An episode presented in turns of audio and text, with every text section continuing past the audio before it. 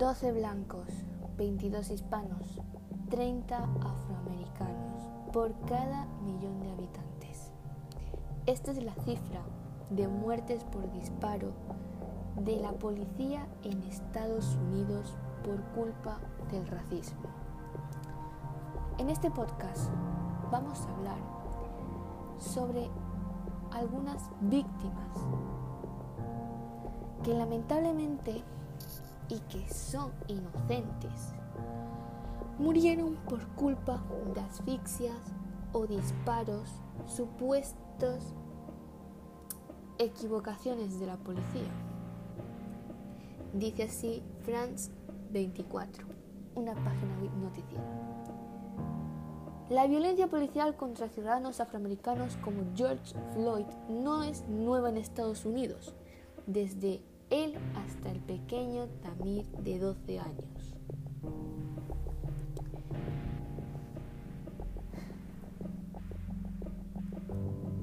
En lo que va de 2020, junto a Floyd, descansa a Mount Arbery y Breonna Taylor. En marzo, la técnica de emergencias Taylor, 26 años, de Louisville, Kentucky, recibió ocho disparos en una redada antidrogas que tuvo lugar en su casa. Según los agentes, entraron con una orden de allanamiento en busca de estupefacientes y de un sospechoso no relacionado con Taylor. Y abrieron fuego tras recibir los supuestos disparos del novio de la víctima. Pero allí no había drogas y la fallecida no tenía antecedentes penales. Más retorcida fue la muerte de Arbery, un mes antes, en febrero, 25 años. El joven ciudadano afroamericano estaba corriendo en una zona residencial de Brunswick, Georgia, cuando un ex policía y su hijo le persiguieron en camioneta y le dispararon, pensando que se parecía un sospechoso, vinculado a una serie de robos en domicilios cercanos. Pero de nuevo, nada tenía que ver con Arbery. Es más fácil ser asesinado por la policía que ganar en juegos de lotería. Para un ciudadano afroamericano es más probable una bala que una vuelta premiada, de acuerdo a un estudio reciente publicado en actas de la Academia Nacional de Ciencias. Según este, aproximadamente uno de cada mil personas negras de Estados Unidos espera morir como Floyd Taylor o Arbery. Es decir, a manos de agentes de la ley, lo que en estadística los coloca 2,5 veces más propensos que las personas blancas.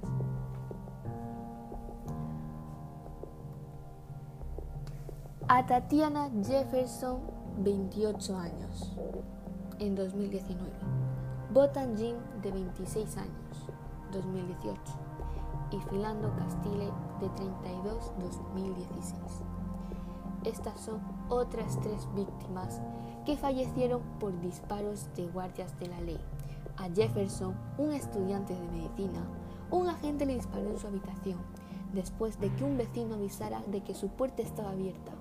Igual, en casa, murió Jim por un policía fuera de servicio que había entrado en su piso pensando que era el suyo y que Jim, sin armas, era un ladrón.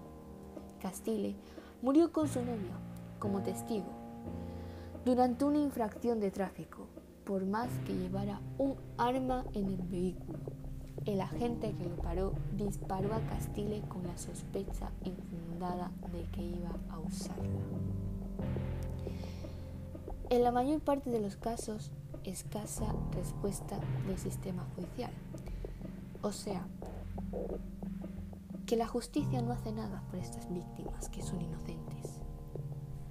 Todos estos y muchos más murieron por culpa de la policía. ¿Y por qué? Por racismo.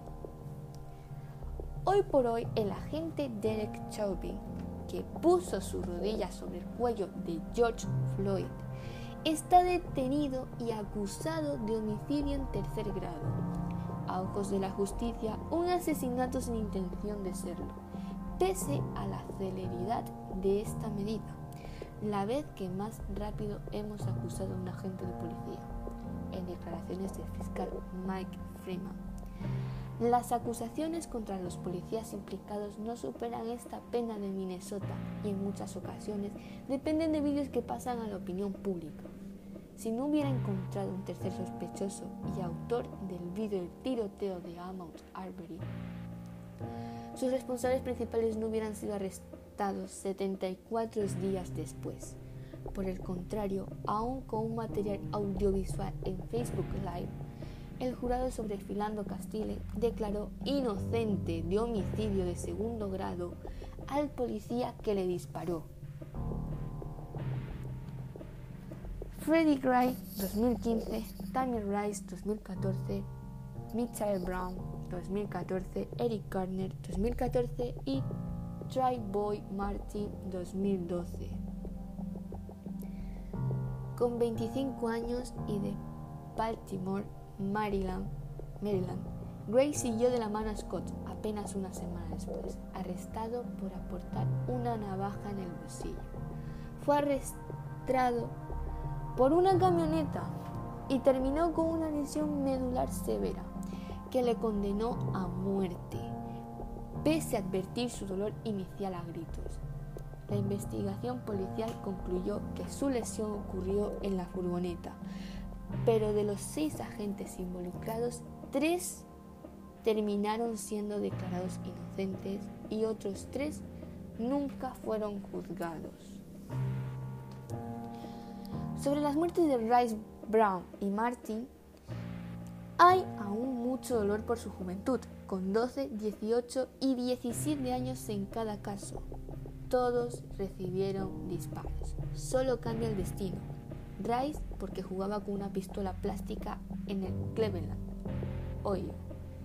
Brown en un altercado en Ferguson, Missouri, que fue una de las luchas de Black Lives Matter, porque supuestamente habría lanzado las manos y habría pedido a la policía no recibir disparos, rindiéndose lo que no supuso condena por discriminación racial o empleo de la fuerza excesiva, mientras que Martín, estudiante de secundaria, visitaba familiares en una comedia, comunidad de Sanford, Florida, cuando un agente de vigilancia le quitó la vida en defensa propia. Una vez más, estos son pruebas de que la justicia no hace nada en Estados Unidos por estas víctimas inocentes. Lamentablemente el racismo todavía sigue existiendo durante años y esperemos que esto